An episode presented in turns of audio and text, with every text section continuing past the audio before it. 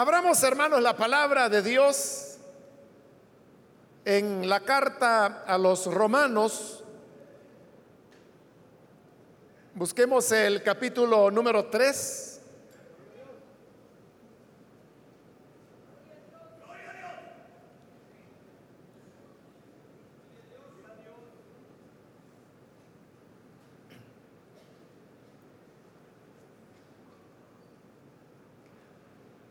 Dice la palabra del Señor en Romanos capítulo 3, versículo 27 en adelante. ¿Dónde pues está la jactancia? Queda excluida. ¿Por cuál principio? ¿Por el de la observancia de la ley?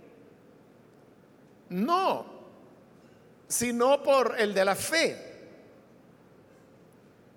Porque sostenemos que todos somos justificados por la fe y no por las obras que la ley exige. ¿Es acaso Dios solo Dios de los judíos? ¿No lo es también de los gentiles?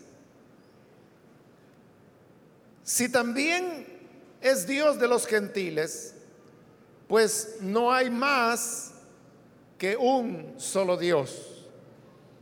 Él justificará por la fe a los que están circuncidados y mediante esa misma fe a los que no lo están. Quiere decir que anulamos la ley con la fe de ninguna manera. Más bien confirmamos la ley. Amén. Pueden tomar sus asientos, por favor, hermanos.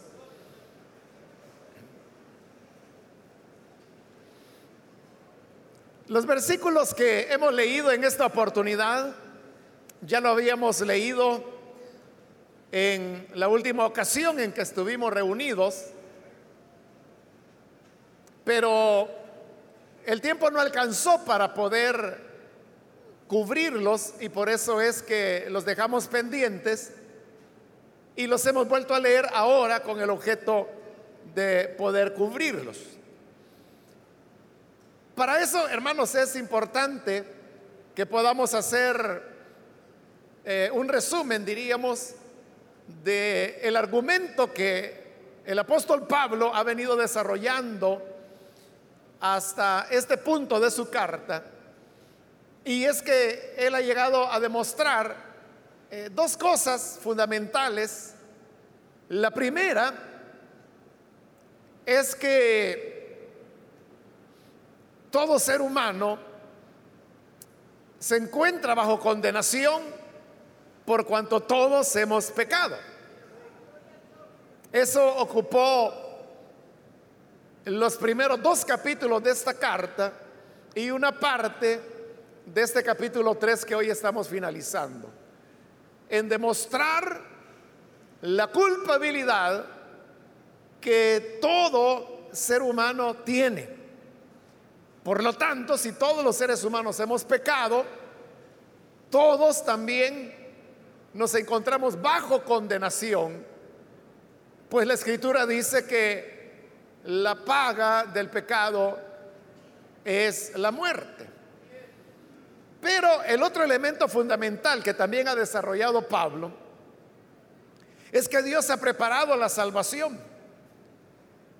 Y que esta salvación no viene a través de guardar las obras de la ley, como por ejemplo era lo que creían los judíos, y las obras de la ley no pueden salvar porque en esa demostración que Pablo hizo de la universalidad de la culpabilidad, él demostró que aún aquellos que tenían la ley no la cumplían. Porque podía ser que ellos cumplieran ciertos aspectos de la ley, pero no otros. Y como Santiago lo va a explicar, eso claramente en su carta cuando dice que uno puede guardar todos los mandamientos. Pero si quebranta uno, entonces ya quebrantó toda la ley. Esto, hermanos, es igual que, por ejemplo, en los aspectos legales. Pudiera ser que a lo largo de toda su vida usted no ha cometido ningún delito. Y por lo tanto usted es una persona que no ha quebrantado la ley. Pero el día que cometa un delito, entonces usted habrá quebrantado la ley, se habrá convertido en un delincuente. Y usted dirá, pero oiga, si yo he cumplido todo, solamente esta pequeña falla es la que yo tuve. Pero esa pequeña falla se convierte en un quebrantamiento de la ley, aunque sea en un solo aspecto que usted ha fallado. Luego Pablo también tocó el tema que cuando el ser humano acusa a otro de pecado, normalmente lo que está haciendo es acusándose a sí mismo. Se recuerda cuando él decía, tú que dices que no hay que cometer adulterio, cometes adulterio. Por poner un ejemplo de los varios que ahí Pablo ha mencionado. Y explicábamos, hermanos, que así es la naturaleza humana. Usualmente señalamos en los demás las mismas faltas que uno está cometiendo. Y por estos dos aspectos que he mencionado, es que la salvación no puede ser por medio de las obras, ni por medio de la ley. Por eso es que Pablo se pone a explicar ahora cómo es que Dios ha provisto la salvación. Y él nos dice que la salvación viene por medio de la fe. Y decir que los seres humanos se van a salvar por el solo creer no es un invento de Pablo, sino que como ya lo vimos, él dice que esta salvación por la fe y por ser por la fe es aparte de la ley, está testificada por la ley. Es decir, la salvación no es por medio de la ley, pero la ley sí da testimonio que la salvación es por medio de la fe. Y para eso él cita pasajes de las escrituras del Antiguo Testamento que vimos en su oportunidad y que nos llevan, hermanos, a la conclusión que la salvación no es por obras, sino que es por la gracia, por la fe. Ahora, en la última oportunidad Pablo estuvo explicando cómo era que funcionaba ese tema de la fe. Porque si usted se recordará, hablábamos que fe es tener confianza. Y que de alguna manera todos, hermanos, ejercemos fe o confianza en personas que a veces ni siquiera conocemos. Y yo le ponía el ejemplo de que cuando usted se sube a un autobús, usted está poniendo su vida en las manos de ese motorista. Pero ¿por qué lo hace? Porque usted tiene confianza que no anda drogado, que no se va a dormir al volante, que no va a ser un loco para manejar. Usted está ejerciendo confianza en una persona a la cual nunca ha visto. Eso lo pusimos como ejemplo. Entonces, si confiamos en gente a la cual no conocemos, entonces, ¿cómo no vamos a tener fe en el Señor Jesús? Pero fe en qué? Eso es lo que Pablo explicaba y lo que veíamos en la última oportunidad. Y es que a través de la sangre del Señor Jesucristo, Él ha hecho expiación por nuestros pecados. Y se recuerda que yo le expliqué que en el tiempo pasado, dice Pablo, Dios lo que había hecho es pasar por alto el pecado de las personas. Porque cada año, en el día de la expiación, el sacerdote estaba perdonando los pecados de las personas, pero el otro año tenía que volver a perdonarles y otro año después volver a perdonarles. Por eso es que Hebreo dice que la sangre de los sacrificios no podían quitar el pecado y por eso es que los pecados tenían que estar siendo recordados todos los años. Porque Dios solamente los pasaba por alto. Y se recuerda que pusimos de ejemplo el tema de la deuda. Que lo que hacen los gobiernos es que la van pasando. A, tres años, cuatro años después, la van trasladando, trasladando. Claro, la deuda va aumentando, ¿no? Pagan una parte y luego la van amontonando, la van acumulando. Eso es lo que Dios hizo con el pecado. Más cuando llegó el cumplimiento de los tiempos, Jesucristo vino para ofrecer su sangre. Y esta es la sangre de la expiación, la cual no está trasladando nuestros pecados para el otro año o para el futuro, sino que la sangre del Hijo de Dios quita el pecado. Entonces, ¿en qué es en lo que debemos tener fe? En eso precisamente que la sangre del Hijo de Dios quita nuestros pecados. Y que por cuanto quita nuestros pecados, entonces la, la deuda ha sido cancelada. Y como dijimos, Dios no está perdonando una temporada o una parte de la vida de una persona. Dios perdona a las personas. Y eso implica sus pecados pasados, presentes, futuros. Esta es la salvación. Ahora, reflexionando en eso, es que llegamos al versículo 27 que hoy hemos leído, donde Pablo se pregunta, ¿dónde pues está la jactancia? El sentido de la pregunta es, ¿cómo podrá el hombre jactarse de esta salvación que es por gracia? ¿A dónde? ¿Cuál es el lugar que le quedaría a la jactancia? Porque el ser humano se puede jactar de sus logros. Una persona se puede jactar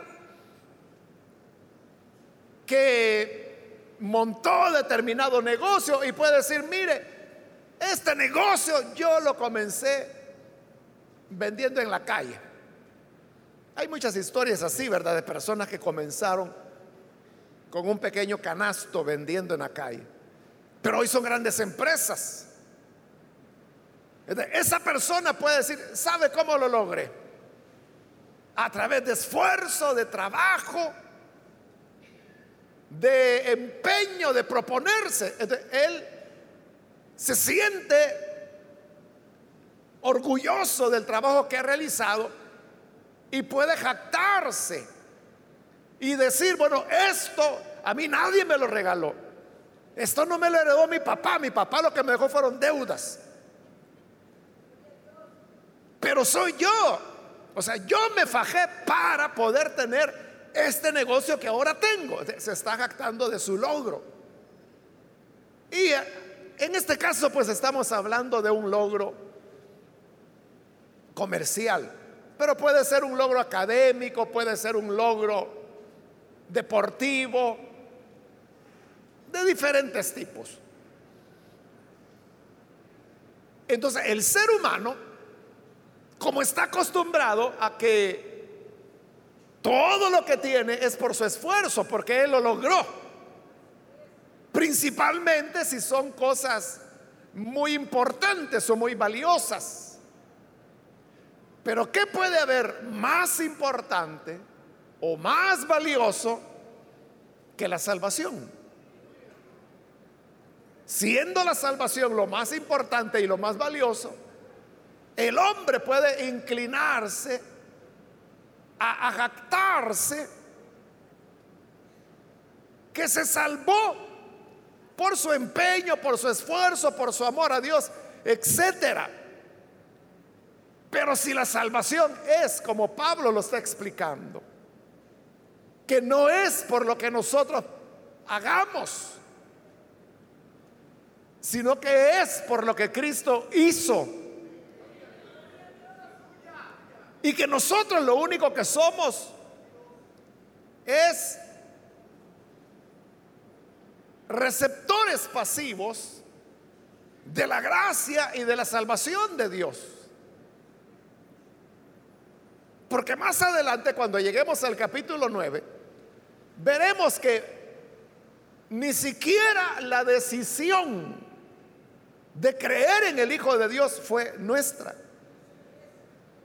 Porque alguien puede decir, es que vea, sí, es cierto, Jesús es el Salvador, Él hizo todo para salvarnos, pero mientras usted no tome la decisión de creer en el Señor, de nada le sirve. A final de cuentas es el hombre el que recibe el mérito, porque es él el que toma la decisión de creer. Pero como le digo, ya vamos a llegar a Romanos 9, donde Pablo nos va a explicar que ni eso es algo que sea producto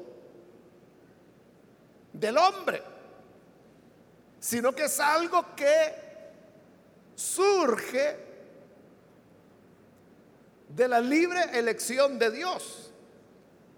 No somos nosotros los que decidimos creer en el Señor. Es Él el que nos elige para que creamos en Él. De Él es la iniciativa. De ahí las palabras muy conocidas de Pablo que usted conoce, no es del que quiere ni del que corre, que están precisamente ahí en Romanos 9. Pero vean lo que está diciendo ahí Pablo. No es del que quiere.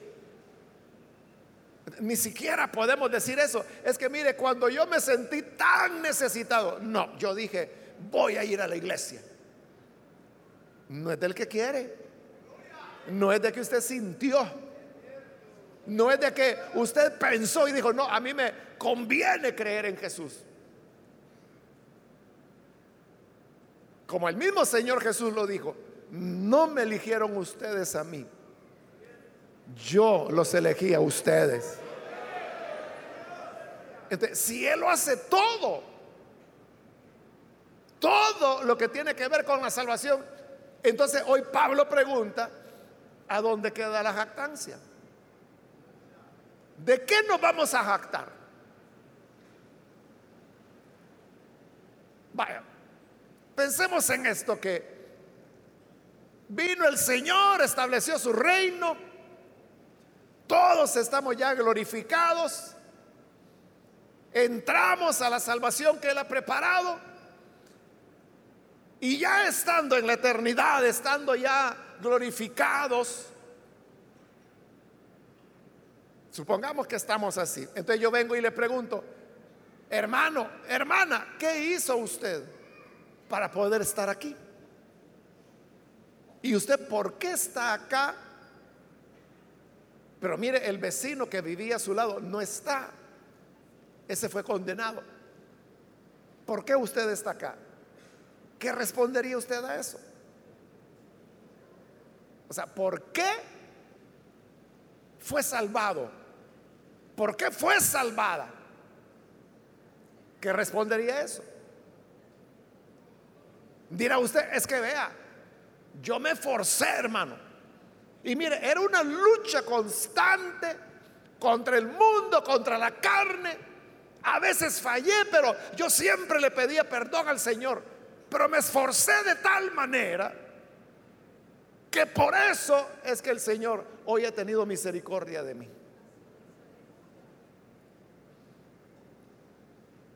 Si así fuera, entonces usted es el salvador de usted mismo. Usted con su esfuerzo se salvó.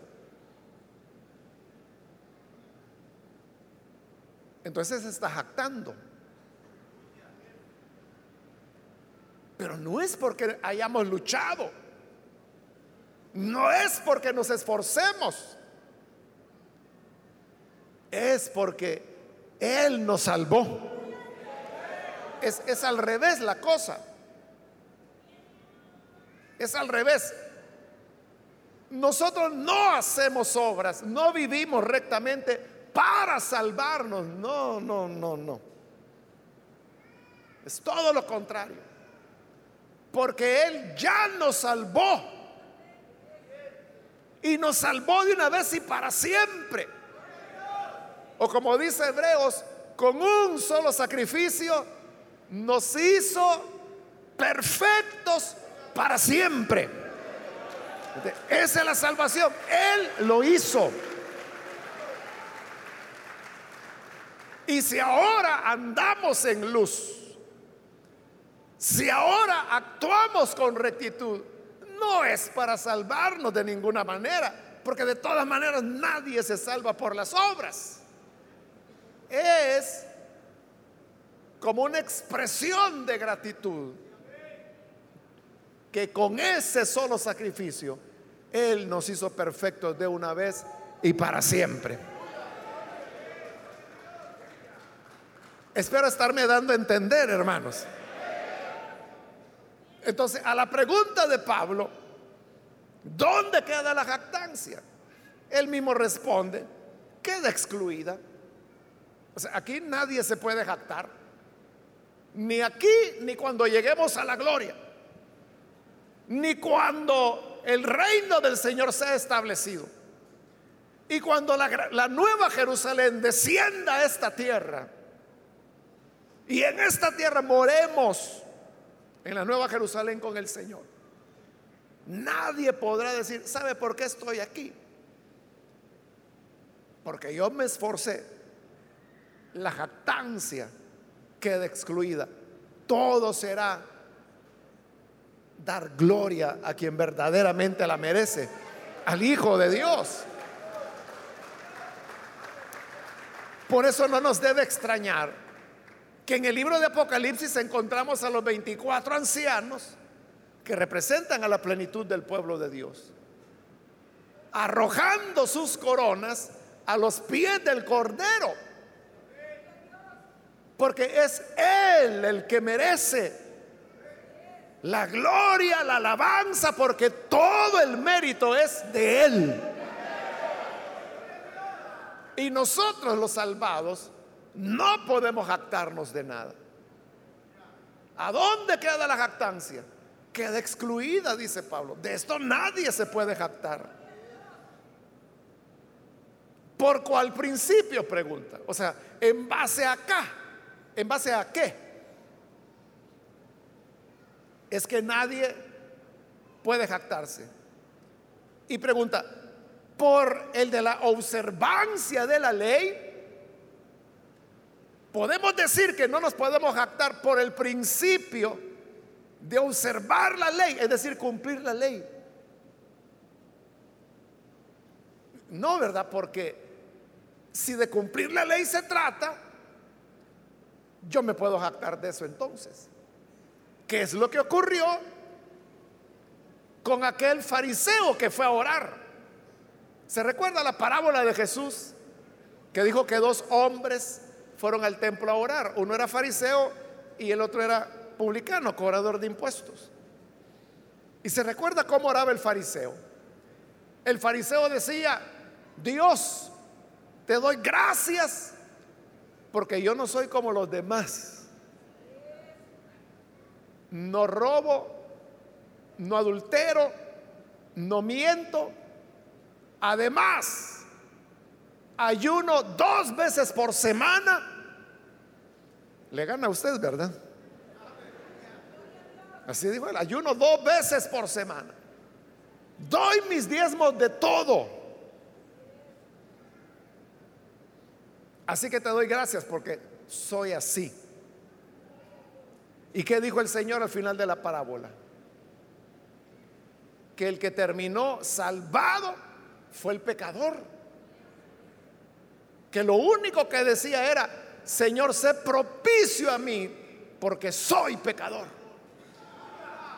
En cambio, el que se jactaba de observar la ley, de cuidar la ley, porque el no adulterarás estaba en la ley, el no mentir estaba en la ley, el no robar estaba en la ley, el ayunar estaba en la ley, el dar los diezmos estaba en la ley. Entonces él se estaba jactando. Por eso Pablo pregunta, la, jactancia queda excluida. ¿Por cuál principio? ¿Por el de observar la ley? No, no puede ser. Porque todo el que guarda la ley se puede jactar de eso. Todo aquel que cree que se va a salvar por las obras se puede jactar diciendo, es que vea, todos mis ahorros yo lo doné para comprarle zapatos a los niños pobres. Se está jactando de esa obra. O sea, yo no le digo que eso esté mal o que no lo haga. Lo que no es posible es que usted crea que por eso se va a salvar, porque nadie se salva por obras ni por méritos, por buenos que sean. Por eso es que Pablo pregunta, ¿por cuál principio? ¿Por el de la observancia de la ley? Y responde, no. Y es claro que es no por lo que le acabo de decir que la observancia de la ley lleva a que el hombre se jacte.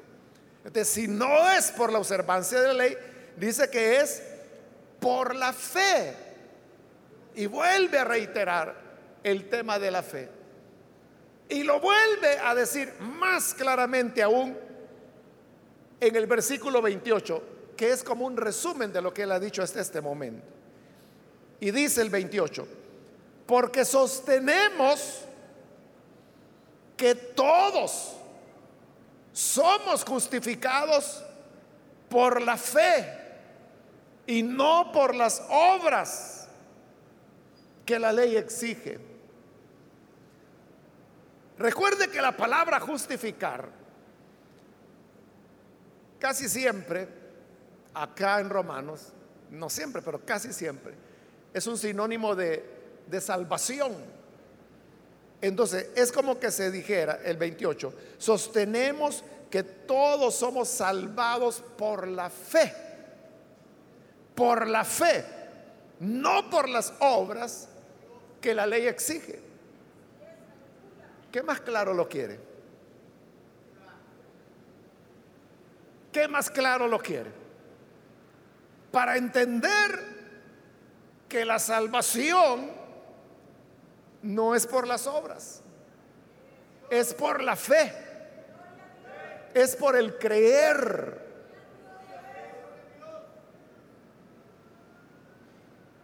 ¿Qué parte no entiende?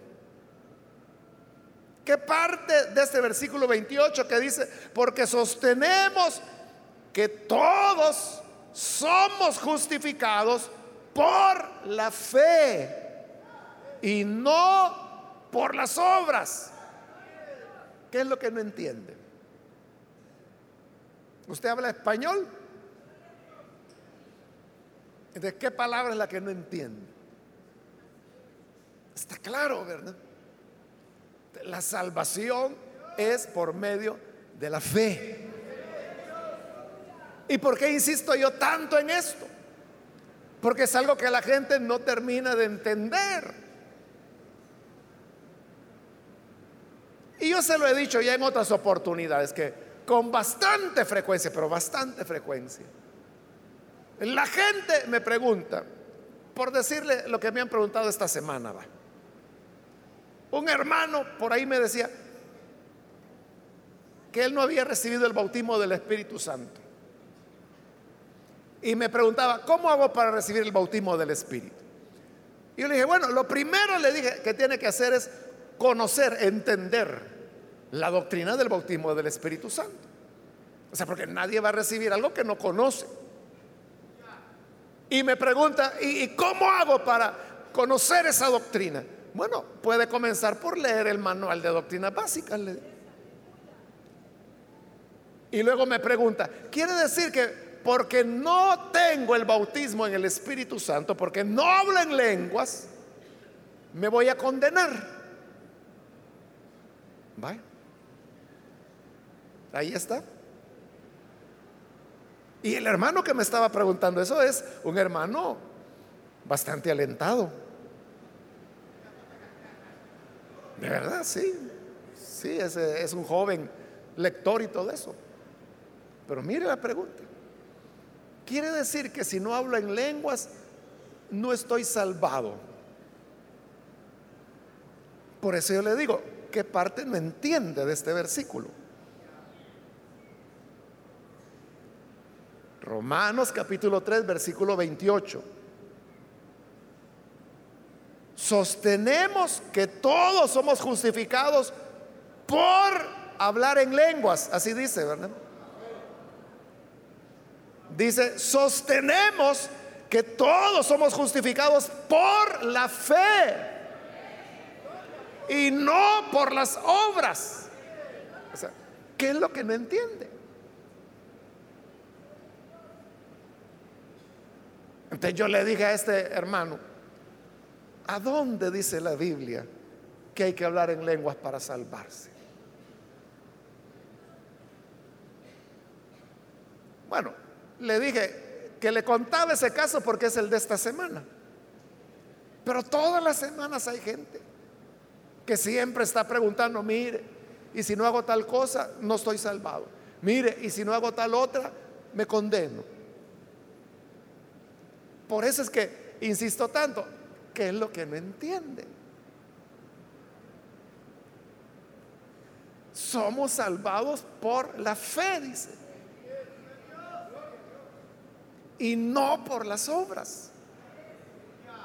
¿Sabe por qué nos cuesta tanto creer eso? Que como acá en nuestros países latinoamericanos, usted sabe que por más de 400 años, ¿no? La religión predominante fue el catolicismo romano. Y aunque la enseñanza oficial de la Iglesia Católica es que la salvación es por fe, en la práctica usted sabe que enseñan una salvación por obras. Entonces, eso caló tanto en nuestra cultura latinoamericana que crecimos con esa mentalidad, que la salvación yo me la tengo que ganar por obras y que va a llegar el día final, el día del juicio, en el cual Jesús me va a juzgar y que dependiendo si yo hice más obras buenas, me voy a salvar y si hice más obras malas, me voy a condenar. Esto que le estoy diciendo esa es la pura enseñanza de la Iglesia Católica. Ahora, usted me dirá, pero mire, yo nunca fui católico. Porque aquí, hermanos, casi la mitad de los que estamos acá nunca fueron católicos. De acuerdo a un estudio que hizo el judo aquí en esta iglesia. En esta iglesia y en otras cuatro o cinco más. Pero aquí en el IN, o sea, porque sacaron los datos por iglesia, pero aquí en iglesia, en iglesia IN, casi el 48% de las personas nacieron ya dentro del Evangelio. Entonces, casi la mitad de los que estamos acá nunca fueron católicos. Entonces, usted dirá, yo ya cuando nací, yo ya estaba en iglesia. Si yo me acuerdo que debajo de la silla me ponía mi mamá a dormir.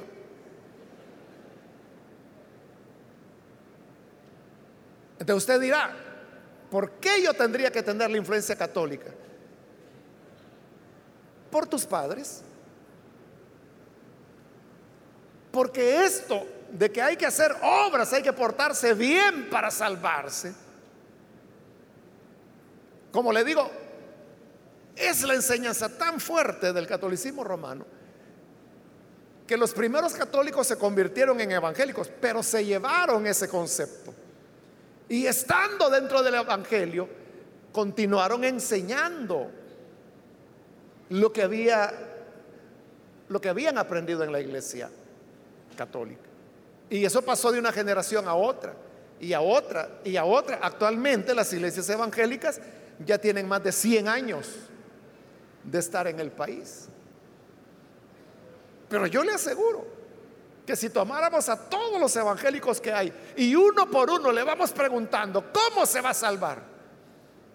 Usted verá que la inmensa mayoría sigue creyendo que se va a salvar por buenas obras. ¿Cuántos tienen ya la salvación acá? Vaya. Fíjese. Aquí la mayoría dice amén. Pero porque es una iglesia que le gusta aprender. Les gusta a ustedes, ¿verdad? Conocer de la palabra de Dios. Por eso vienen. Entonces, ustedes han sido formados, han recibido instrucción. Ustedes tienen una claridad de cuáles son las doctrinas básicas del cristianismo. Y por eso es que si yo pregunto lo que pregunté, ¿cuántos tienen aquí la salvación? La mayoría dijo amén. Pero si esta misma pregunta yo la hago en otras congregaciones, y yo pregunto, ¿cuántos aquí tienen la salvación? Lo que van a decir es, que Dios nos ayude, hermano. Eso es lo que dicen. ¿Y cómo sé yo que eso es lo que dicen? Yo los he oído. Que Dios nos ayude, hermano, para que allá en el fin del mundo, a ver cómo salimos. Sorpresa van a ver en aquel día. Y yo le pregunto, ¿la Biblia dice en algún lugar que van a haber sorpresas? ¿O dijo el Señor, el que en mí cree ya pasó de muerte a vida?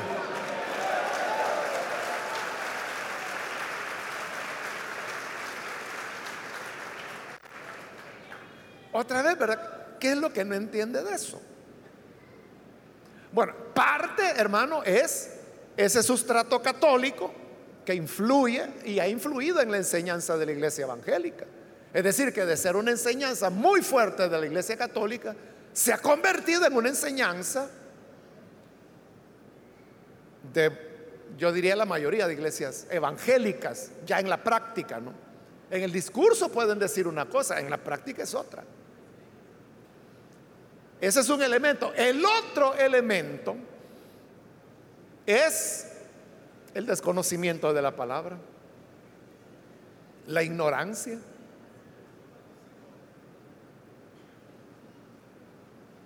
Usted sabe que los evangélicos salvadoreños de toda Centroamérica, incluyendo Panamá y República Dominicana, de estos siete países, los salvadoreños, los evangélicos salvadoreños son los que menos leen la Biblia. A los únicos que le ganamos son a los panameños.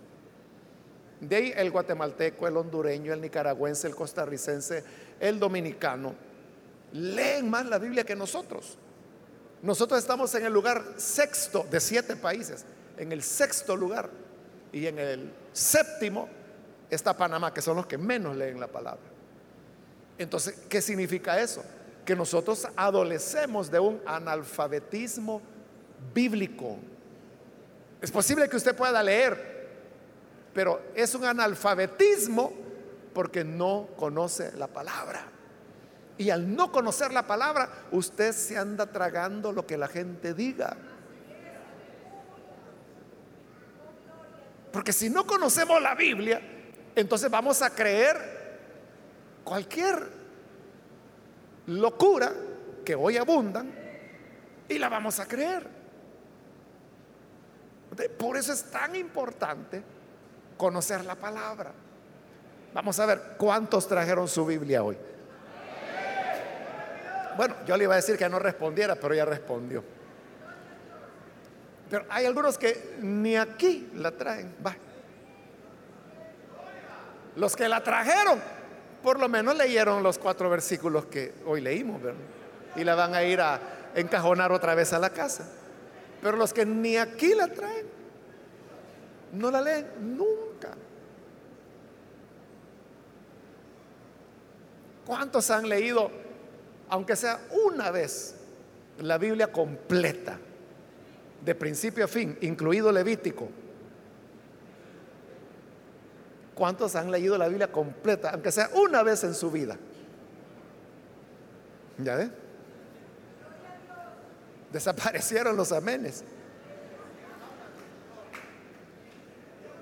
Entonces, ¿cómo no nos vamos a dejar guiar por tradiciones, por lo que la gente dice, si no sabemos lo que la Biblia dice? Entonces, es, repito, el trasfondo católico, la ignorancia de la palabra, pero hay un tercer elemento.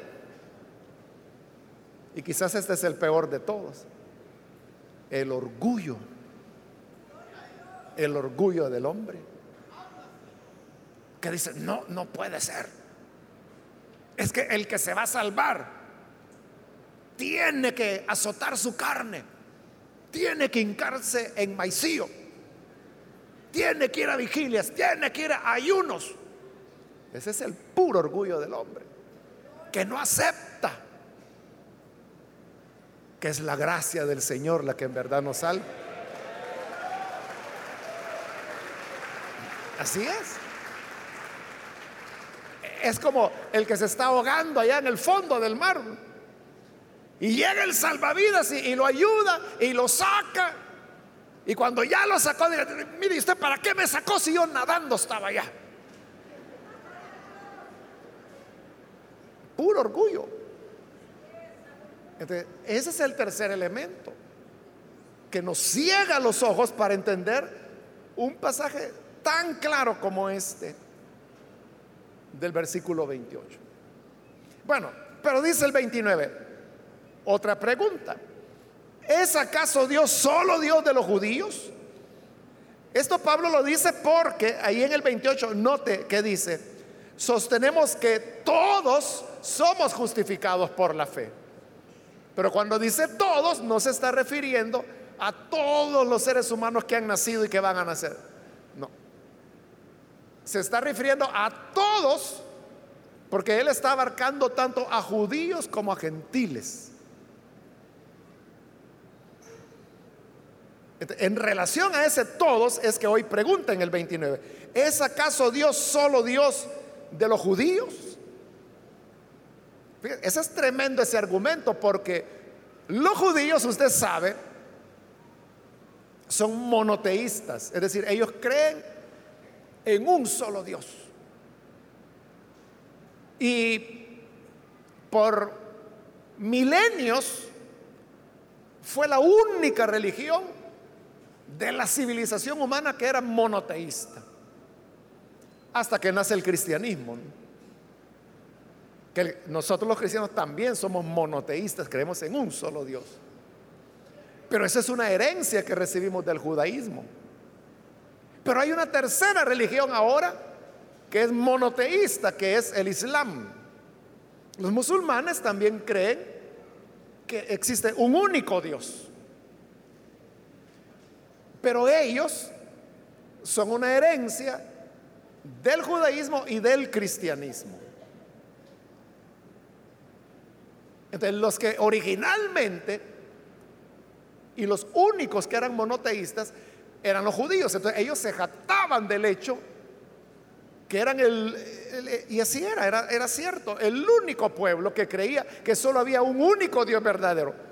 Pero también ellos eran el único pueblo de Dios. Y aquí viene el punto. La ley Dios se la entregó a, a los judíos, a Israel. ¿O ha encontrado usted algún pasaje de la Biblia que diga que el Señor le entregó la ley a los egipcios, a los eteos, o que se la haya entregado a los ismaelitas, o que se le haya entregado a los amonitas, o que se le haya entregado a los amalecitas. ¿Ha encontrado algún pasaje que diga eso? Fue exclusivo para Israel. Entonces vea, para los judíos, el camino de vida era la ley. Aunque Pablo ya demostró que nadie se salvó con ella. Y aquí lo está diciendo que por las obras de la ley nadie se justifica. pero los judíos pensaban que sí. Entonces, ellos, los judíos, no se habían puesto a pensar en las repercusiones que tenían esas dos ideas. Primero, su monoteísmo y segundo, que la ley era solo para ellos. Porque eso lleva a una pregunta. Y es la que hoy Pablo les está haciendo. ¿Es acaso Dios solo Dios de los judíos? ¿No lo es también de los gentiles? Ahí los trabó. Porque si los judíos decían, es que Dios solo es uno y es nuestro. Ah, vaya, está bien. Entonces, ¿quién es el Dios de los gentiles? El judío no puede, ah, es que ellos tienen otro Dios. Porque si decían eso, estaban aceptando que por lo menos habían ya dos dioses, ¿no? Pero por su monoteísmo no lo podían aceptar. Entonces, ¿cuál es la opción? La única opción es que si solo hay un Dios, este es Dios de judíos y de gentiles. El Dios de los judíos es el Dios de los guatemaltecos, es el Dios de los vietnamitas, es el Dios de los surafricanos, es el Dios nuestro. No es que haya un Dios para cada país. Así es, ¿verdad, hermanos? Que solo hay un Dios y es para todos. Por eso Pablo responde. Sí, dice la parte final del versículo 19, sí, también es Dios de los gentiles.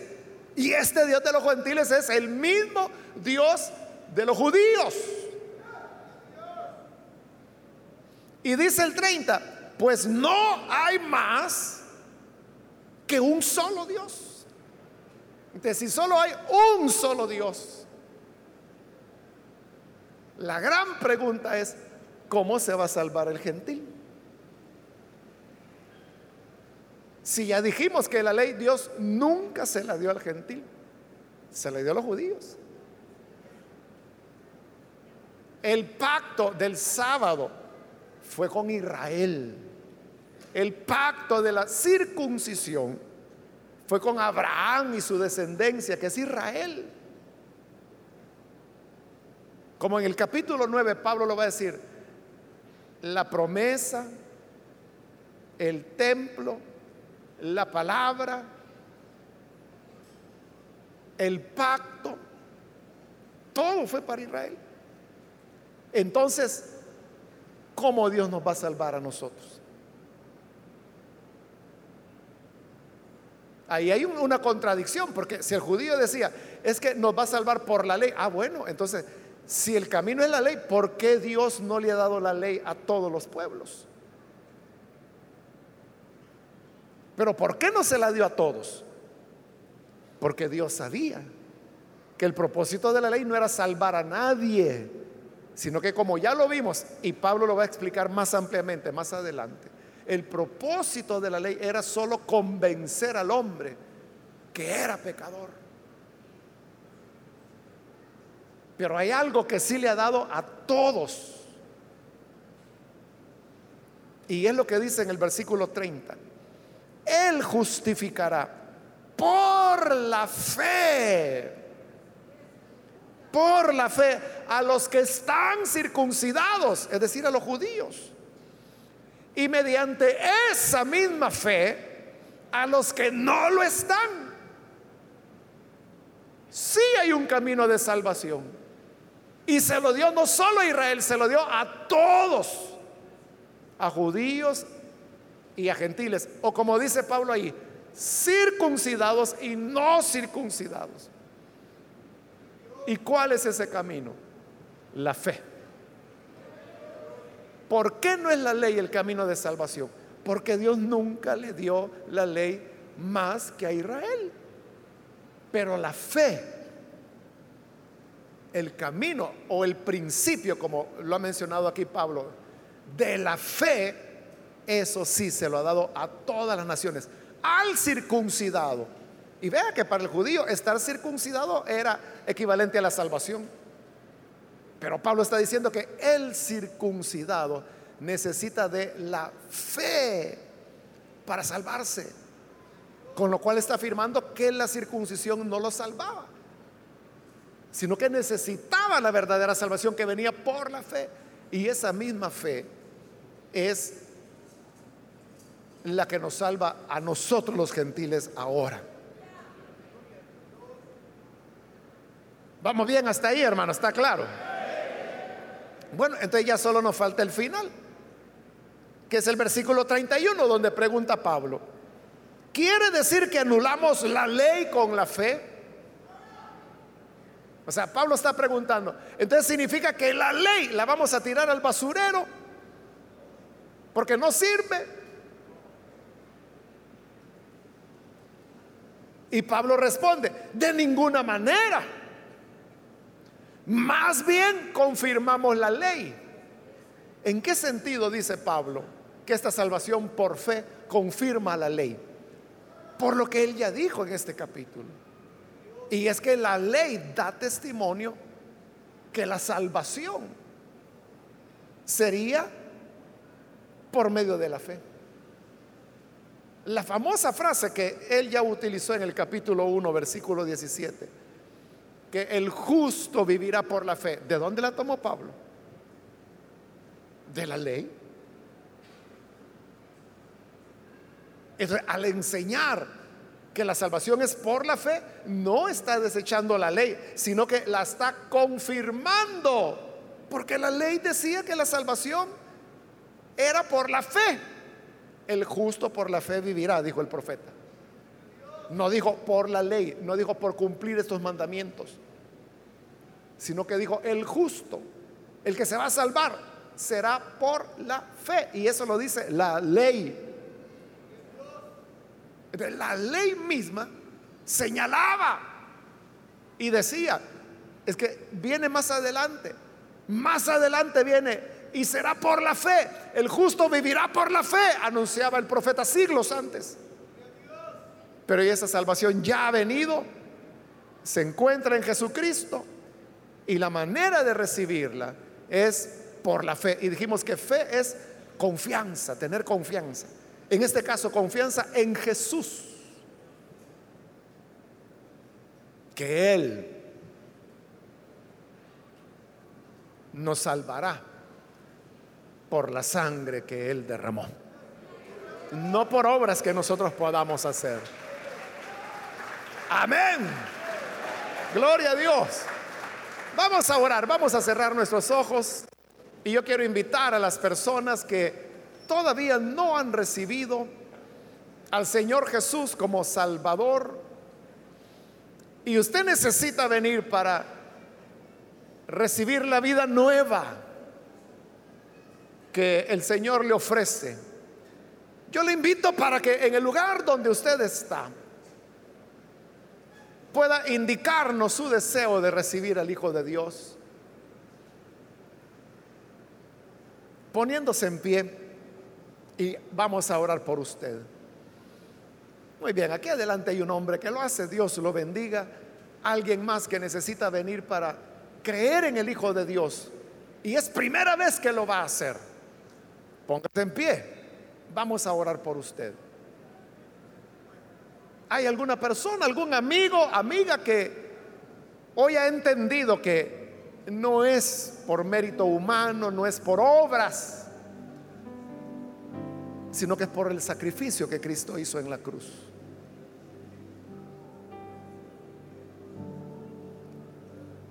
¿Quiere usted venir y tener esa salvación? Póngase en pie y vamos a orar por usted. Hoy es el día aceptable. Hoy es el día de salvación. ¿Hay alguna persona que necesita venir? Póngase en pie. Entréguese al Hijo de Dios. Pues no hay otro camino. Solo hay un Dios. Y este Dios salva por medio de la fe al que es circuncidado y por medio de la fe al que no es circuncidado. ¿Quiere usted venir y creer en el Hijo de Dios? Póngase en pie. Vamos a orar por usted. Cualquier persona, amigo, amiga que necesita creer en el buen Salvador, póngase en pie, vamos a orar. Hay alguien que necesita hacerlo. Hoy es su momento. Creo que está muy claro, ¿no? Es claro lo que la palabra del Señor enseña. Muy bien, aquí hay una persona, bienvenido. Alguien más que necesita pasar. Póngase en pie. Quiero ganar tiempo e invitar si hay hermanos o hermanas que necesitan reconciliarse con el Señor. Si usted se alejó de Él, pero hoy necesita ponerse a cuentas, póngase en pie Hoy es un buen día para hacerlo. El mejor día. Y vamos a orar por usted. Bien, aquí hay otra persona. Dios le bendiga. Alguien más que necesita pasar. Acérquese. Póngase en pie. Queremos orar por usted. ¿Hay alguna otra persona? Venga. No desaproveche la oportunidad.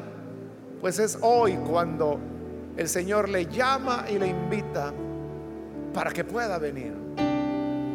Bien, aquí hay otro hombre que está pasando. Dios le bendiga, bienvenido. ¿Alguien más? Le voy a rogar que si usted necesita entregarse al Señor, pase en este momento. Pues estoy por finalizar la invitación. Pero si necesita venir ahora mismo, póngase en pie. O si necesita reconciliarse de igual manera puede ponerse en pie. Muy bien, aquí hay un joven. Dios lo bendiga. Bienvenido. ¿Alguien más? Termino. Esta es ya la última invitación. Si hay alguna otra persona que viene al Señor por primera vez, póngase en pie y venga.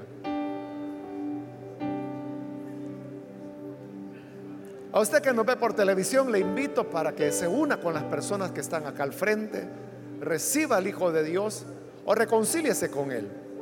Ore con nosotros. Señor, gracias te damos por las personas que están aquí al frente. Gracias Señor también por aquellos que a través de televisión, radio, internet están uniéndose en esta oración de rendimiento a ti. Señor, nos damos cuenta y comprendemos la gran salvación que tú has preparado para tu pueblo, para aquellos que tú elegiste.